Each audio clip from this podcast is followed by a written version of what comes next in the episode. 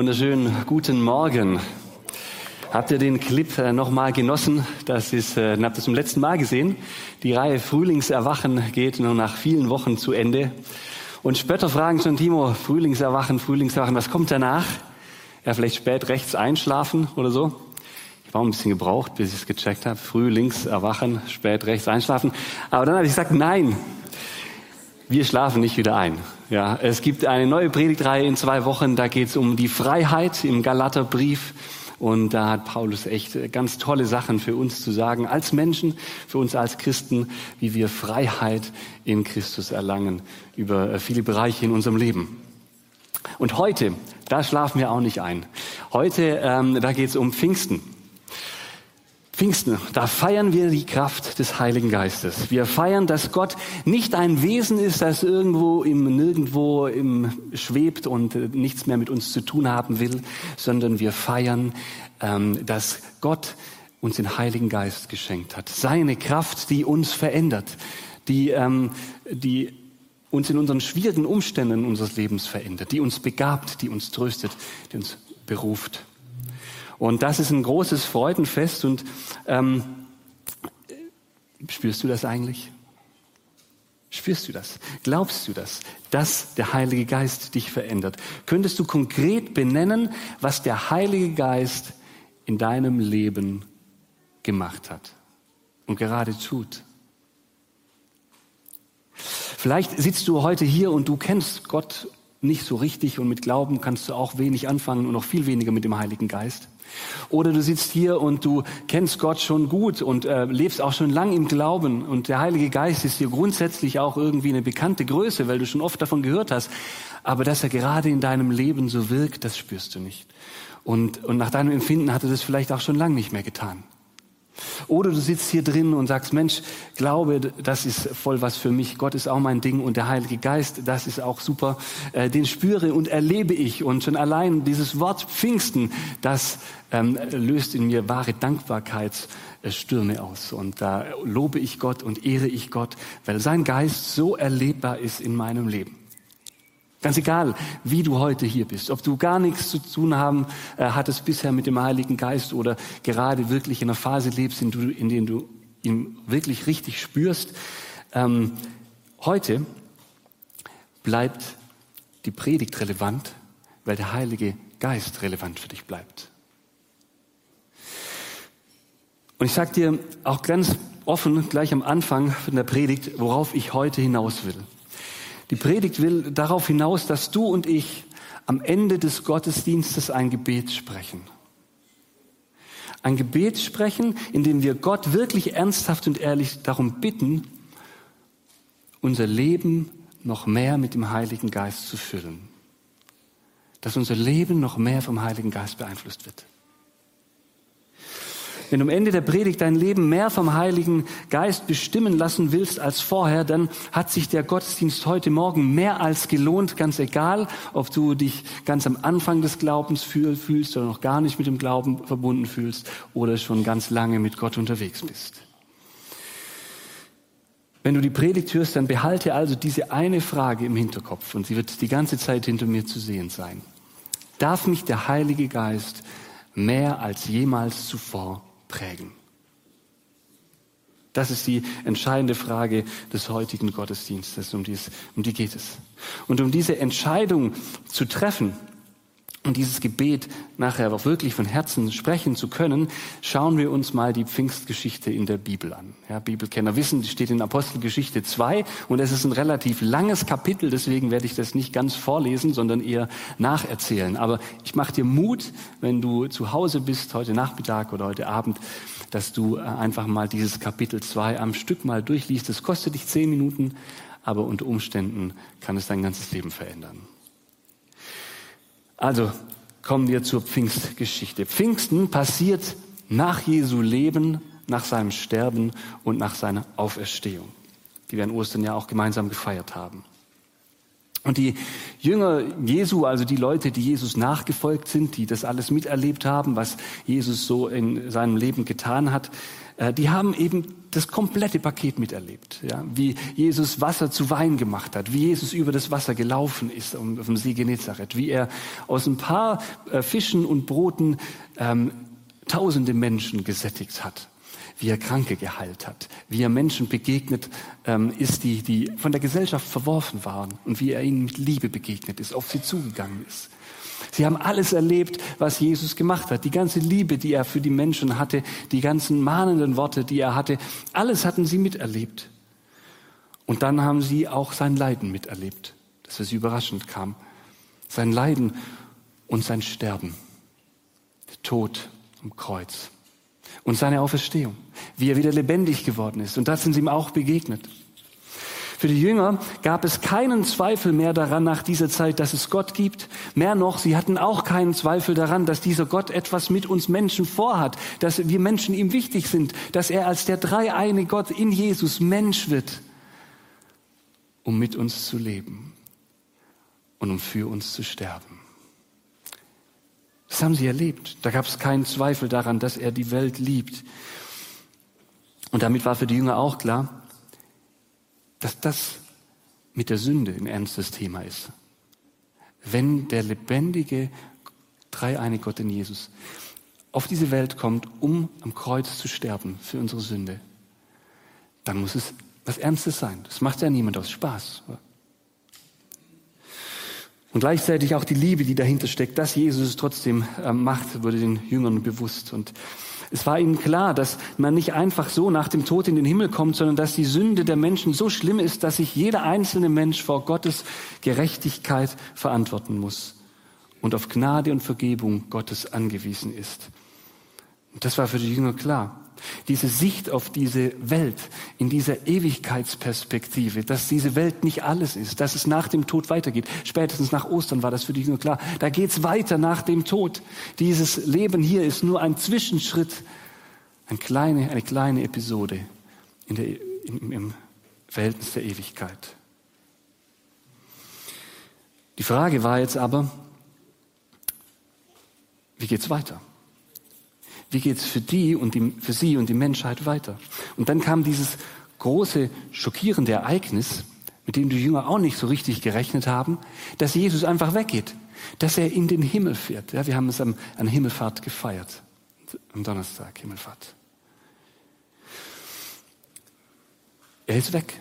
Und so hatten sie sich äh, das die Jünger nicht vorgestellt. Ne? Eigentlich hofften sie, dass Jesus hier bleiben würde, hier auf der Erde, dass er mit ihnen sein Reich aufbauen würde, dass er für sie da sein wird, dass er mit ihnen ähm, auf dieser Erde leben wird und in Jerusalem vielleicht irgendwie König wird oder irgendwie sowas ähnliches. Oder dass sie zumindest, wenn er schon geht, dass er sie mitnimmt, die Jünger und alle, die an ihn glauben. Aber so war das nicht. Er ging weg. Aber er ließ sie nicht allein. Er sagte zum Abschied, wartet auf meinen Geist. Bleibt, bis ihr ausgerüstet werdet mit dem Heiligen Geist. Er wird euch befähigen, in dieser Welt zu leben. Und die Jünger, sie tun das. Was sollten sie auch anders tun? Nicht, weil sie keine andere Alternative gehabt hätten oder so. Sie hätten ja auch wieder zurückgehen können in ihre Berufe. Aber weil sie das nicht wollten, weil sie Jesus ja live erlebt haben. Und es stellt alles auf den Kopf, alle Werte. Wäre ein Reporter zu ihnen gegangen und hätte, zu ihnen, äh, hätte sie gefragt, hey, liebe Jünger, ähm, was wollt ihr denn im Leben noch erreichen? Ähm, dann hätten sie Dinge gehört wie, wir wollen zu Jesus. Wir wollen in sein Reich und sein Reich hier Wirklichkeit werden lassen in all der Gefallenheit dieser Welt. Es gibt einen Gott, der Ursprung unseres Lebens ist. Da wollen wir hin. Wir wollen seinen Willen tun. Und so bleiben sie zusammen, die Jünger, und warten, weil sie nicht mehr ohne Gott wollen. Was willst du?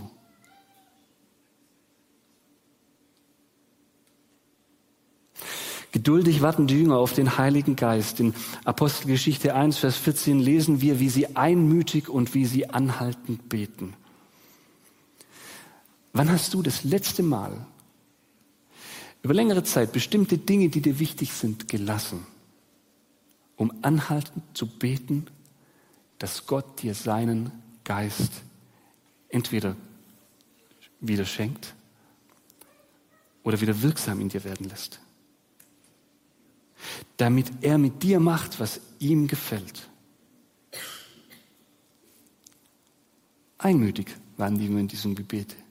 Sie wollten alle dasselbe, sich von Gott prägen zu lassen, seinen Geist zu empfangen. Gemeinsam wollten sie warten auf Gottes Eingreifen.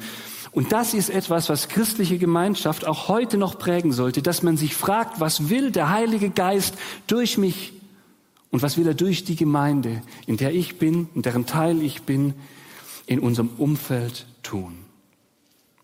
Was will er mit meiner Mitarbeit in der Gemeinde tun? Was will er im Umgang mit meinen Mitmenschen auf meiner Arbeit oder in meiner Familie tun? Wie sieht es aus in deinen Freundschaften, in deiner Kleingruppe? Ist das das Thema? Ermutigen wir einander, offen zu sein für Gottes Reden, uns auf ihn auszurichten,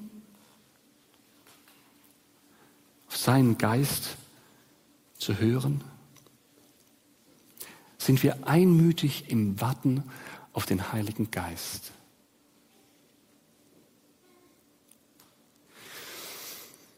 Wenn ich die Bibel so anschaue und die Berichte von erfahrenen Christen höre, wenn ich auch die Erfahrungen mit einbeziehe, die ich in der Gemeindearbeit selbst gemacht habe, dann merke ich, es gibt einen Zusammenhang zwischen dem persönlichen und gemeinschaftlichen Gebet auf der einen Seite und dem Wirken des Heiligen Geistes.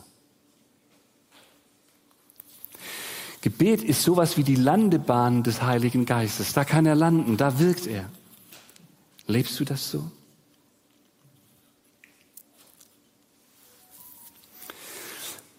Meistens unfreiwillig.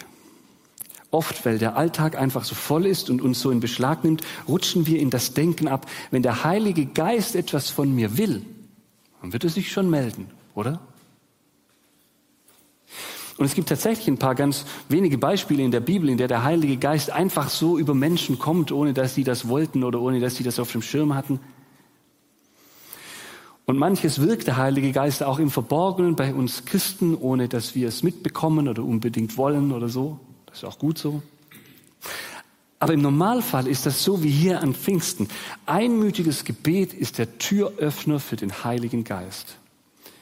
Und ich bin überzeugt davon, dass wir mehr mit dem Heiligen Geist erleben würden, wenn wir mehr im anhaltenden und einmütigenden Gebet verwurzelt wären. Privat für uns selber zu Hause, aber auch als Gemeinde zusammen und in unseren Hauskreisen. Und dann lesen wir im Kapitel 2 der Apostelgeschichte, wie der Heilige Geist auf die Jünger kommt, begleitet von einem großen, starken Wind, weil sie eben so einmütig im Gebet sind. Und, und äh, sichtbar für die Jünger ist das, weil die Feuerzungen, ja wie Feuerzungen schwebt der Heilige Geist auf ihnen, damit sie alle wussten, jetzt geht's los, jetzt geht's los. Und sie fingen dann an, öffentlich zu predigen. Und die Zuhörer, die ähm, da waren, es kamen immer mehr auf diesem Platz herbeigeströmt und ähm, die hörten diese Botschaft und jeder hörte sie in seiner eigenen Sprache, in der Sprache, in der er geboren wurde, in seiner Muttersprache.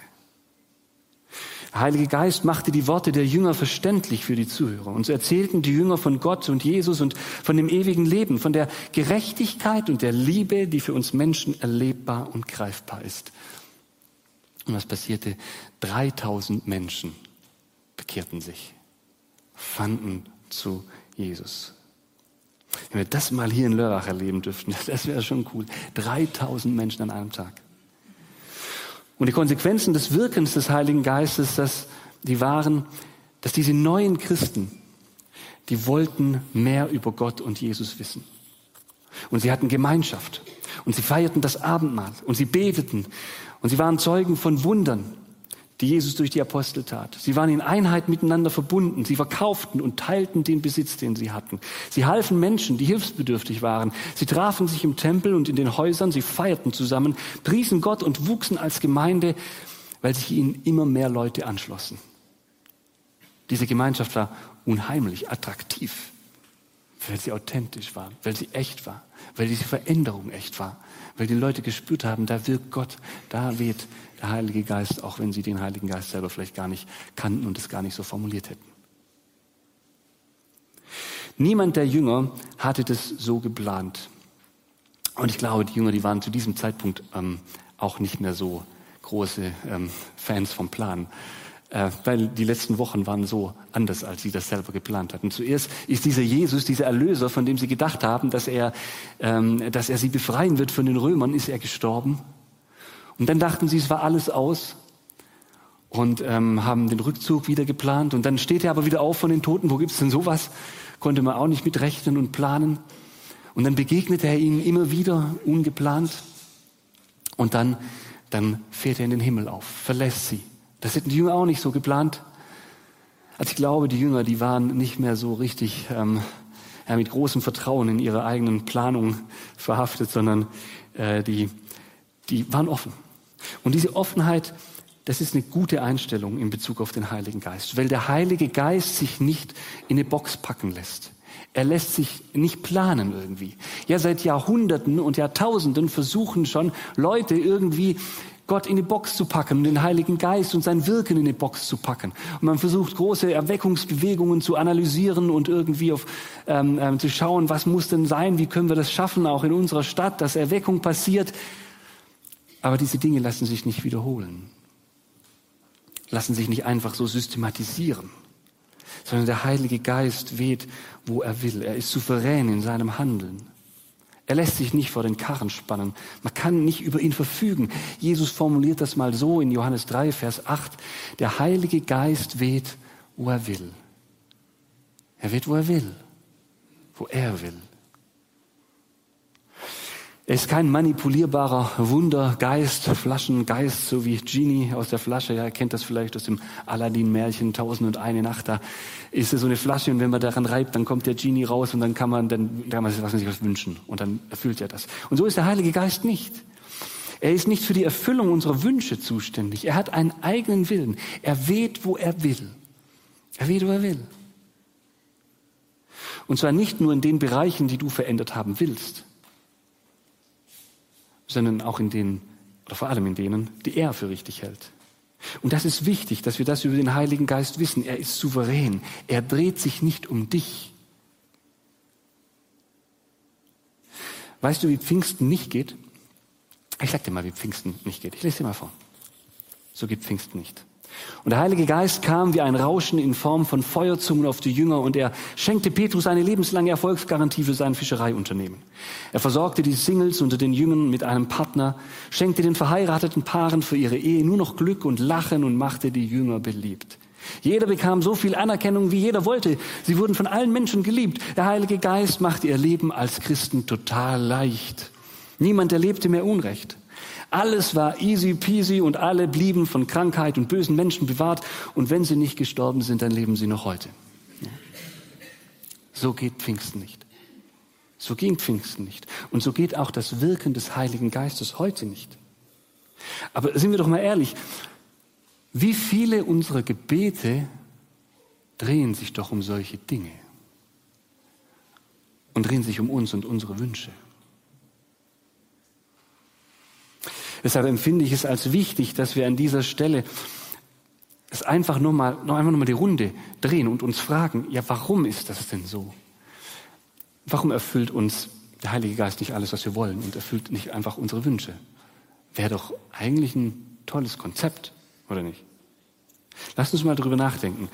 Wenn der Heilige Geist uns immer schenken würde, was wir wollen, wenn er das ganze Kreisen um uns selbst mitmachen würde, was wird er denn dann sagen? Also im Subtext. Einfach nur in dem, dass er uns diese Wünsche erfüllt. Er würde bestätigen, dass wir das Wichtigste auf dieser Welt sind. Er würde unseren Egoismus stärken. Er würde unsere Ungeduld stärken. Er würde bestätigen, dass es das Wichtigste ist, dass unsere Wünsche erfüllt werden. Und die ganzen falschen Motive, die oft unbewusst, manchmal auch bewusst in unseren Wünschen stecken, die würde er dann als richtig und als gut akzeptieren. Die würde er belohnen. Er würde bestätigen, dass unsere Wünsche wichtiger sind als sein Plan. Er würde bestätigen, dass das Leiden um der Welt willen, um des Nächsten willen gar nicht so gut ist wie unsere egoistischen Wünsche, dass selbstlose Liebe gar nicht so wichtig ist und er würde das ganze Leben Jesu und das ganze Leiden und Sterben Jesu ad absurdum führen.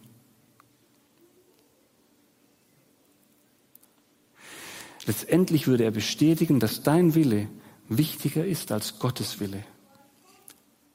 Und das ist doch was total Absurdes, oder nicht? Der Heilige Geist wirkt, wie er will.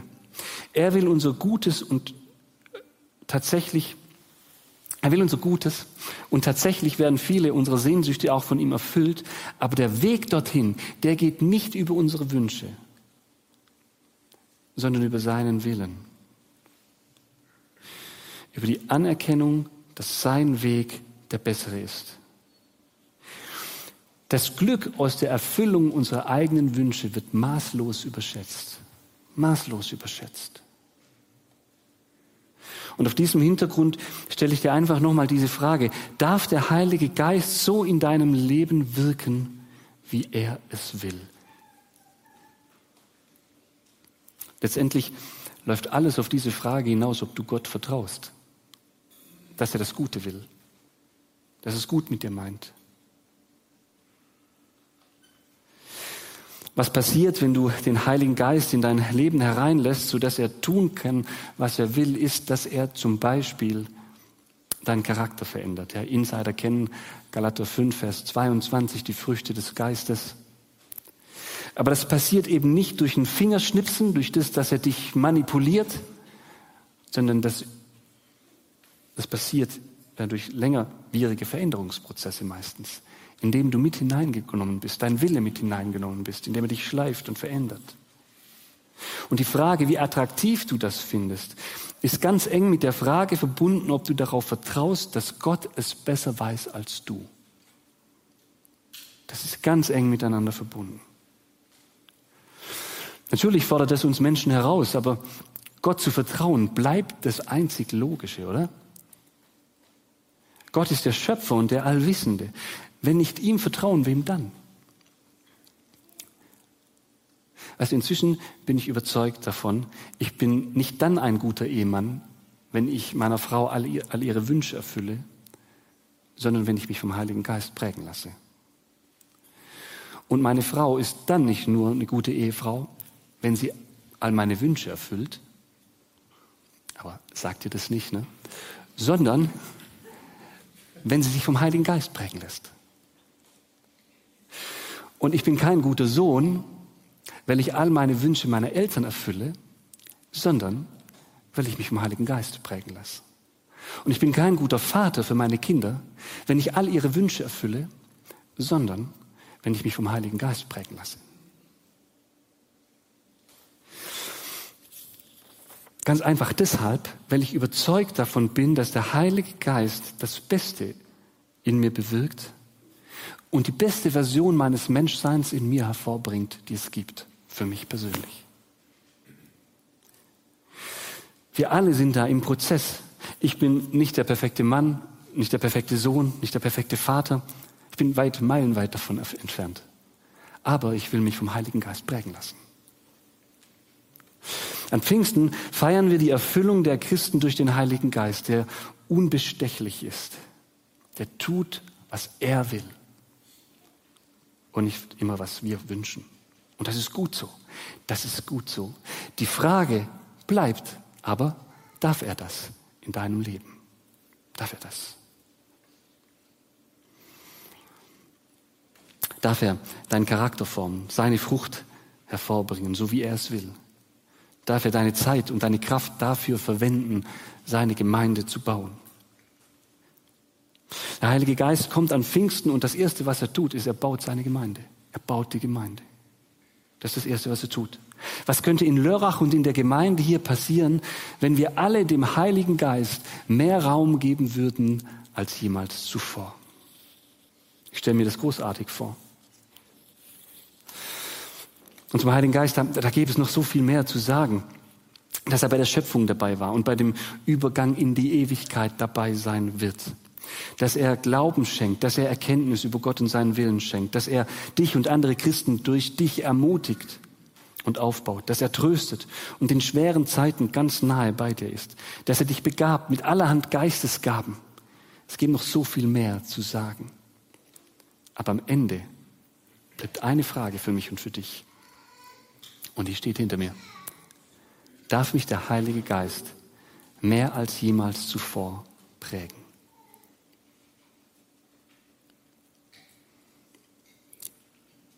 Und wenn du darauf ein Ja findest, dann sag es ihm. Mir ist es wichtig, dass wir, dass wir das Gebet, das ich uns gleich vorschlagen werde, dass wir das bewusst beten. Und ähm, deswegen machen wir das so. Die Band kommt jetzt nach vorne und sie wird gleich ein Lied spielen. Und, aber bevor sie das Lied spielt, werde ich ähm, das Gebet vorlesen. Und ihr könnt schon mal mitlesen und könnt euch schon mal überlegen, passt das? Will ich das beten? Kann ich das zu meinem Gebet machen? Und wenn ihr da Widerstand spürt, dann, dann sagt das während, der, während diesem Lied, das wir gleich ähm, singen werden, dann sagt das Gott, wo ihr Widerstände habt, wo, warum es euch schwerfällt, dieses Gebet zu sprechen. Und ähm, dann am Ende dieses Liedes werden wir dieses Gebet gemeinsam sprechen. Und jeder, der möchte, kann das für sich im Stillen mitbeten. Aber zuerst lese ich es mal vor, dass ihr euch darauf einlassen könnt, dass ihr wisst, was wir gleich beten werden. Vater im Himmel, ich danke dir, dass du uns deinen guten Geist gegeben hast. Ich vertraue dir, dass du durch ihn das Beste für mich im Sinn hast. Ich bitte dich darum, dass du mich durch deinen Geist so prägst, wie du es willst und wie es wahrhaft gut ist für mich. Meine Gaben will ich entdecken und für dich einsetzen, meinen Charakter von dir prägen lassen und bei dir Trost und Leben finden. Präge mich mehr als je zuvor. Amen.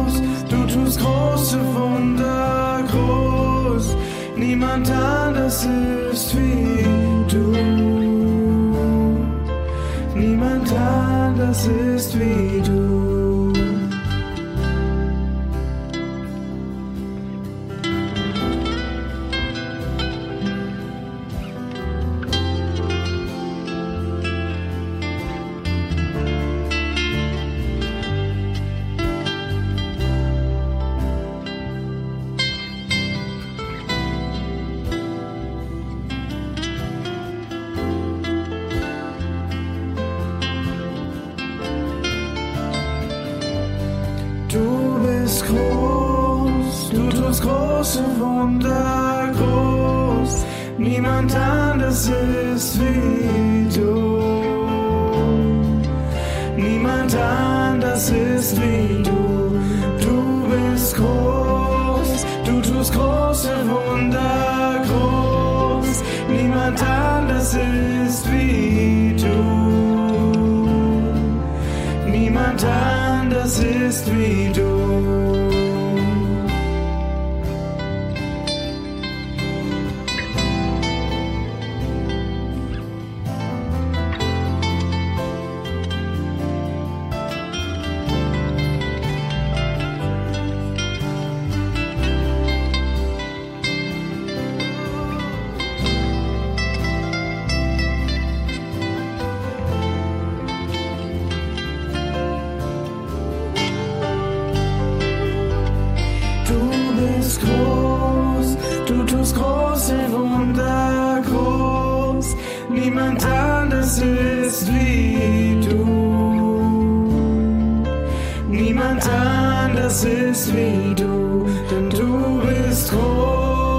Du tust große Wunder groß, niemand anders ist wie du. Niemand anders ist wie du, du bist groß.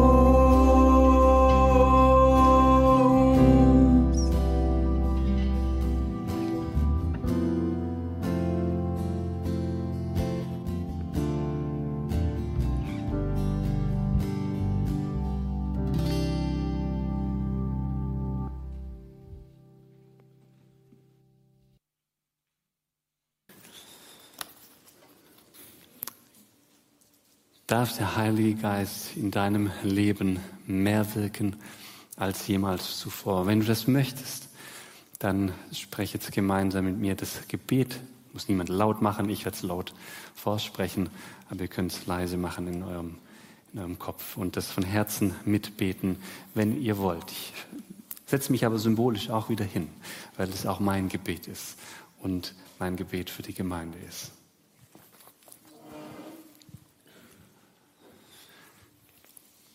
Vater im Himmel, ich danke dir, dass du uns deinen guten Geist gegeben hast. Ich vertraue dir, dass du durch ihn das Beste für mich im Sinn hast.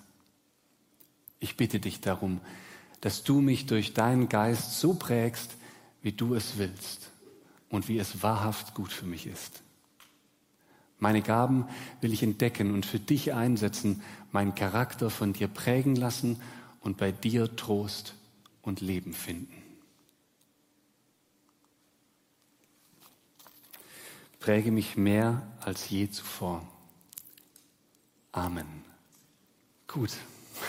Ich hoffe, wir konnten dieses Gebet mitsprechen. Ich glaube, dass, ich glaube fest daran, dass das Gebet, ähm, wenn wir es ernst gemeint haben, viel Kraft zur Veränderung hat. Dann habe ich noch den Segen Gottes für euch. Bitte steht doch dazu auf. Sein Segen aus 1. Thessalonicher 5, Vers 23. Er aber, der Gott des Friedens, heilige euch durch und durch und bewahre euren Geist samt Seele und Leib unversehrt, untadelig auf die Ankunft unseres Herrn Jesus Christus. Treu ist er, der euch ruft. Er wird es auch tun. So segne dich der dreieine Gott, der Vater, der Sohn und der Heilige Geist. Amen.